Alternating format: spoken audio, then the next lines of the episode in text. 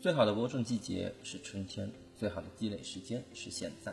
大家好，我是你们的木南老师，这里是我们的小学素材积累每日一句。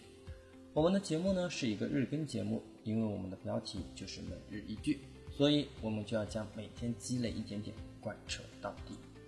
我们这个节目呢一共分为两个部分，首先木南老师会给大家一个好句。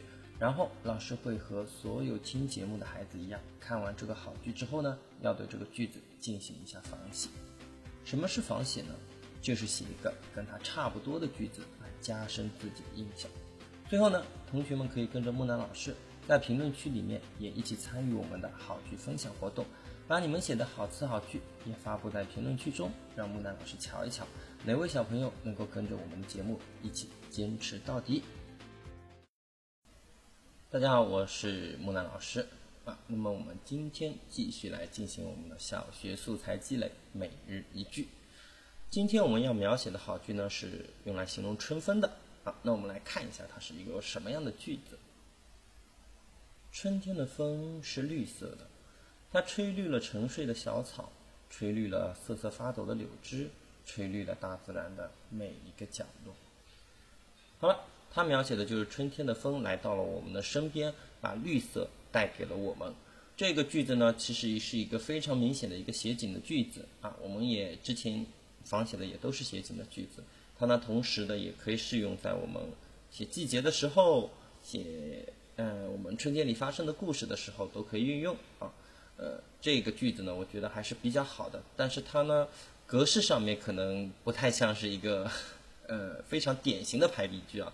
但是我觉得它也算是一个好词好句，因为它的这个意境写的还是非常棒的。嗯，这个呢适合几年级来写呢？还是适合我们三年级以上啊？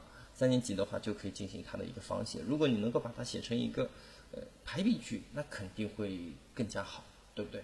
那么今天呢，我们例句是写春天，但是我们这个仿写，我们换一个，我们来写一下冬天。看看能不能用同样的这个句子来写出冬天这个与众不同的这个景色呢？冬天的雪是白色的，它落在了光秃秃的树枝上，落在了川流不息的街道上，落在了这个城市的每一个角落。好了，这个就是我们今天仿写的这个冬天的这个句子，它写的是冬天的雪花啊，也是一个非常优美的句子。好，那么木南老师今天已经完成了我的仿写了，那么接着就要看我们的孩子们了。同时呢，这也是我们今天的作业，大家可以把仿写好的句子回复留言在音频下方，看看老师和你谁写的更棒。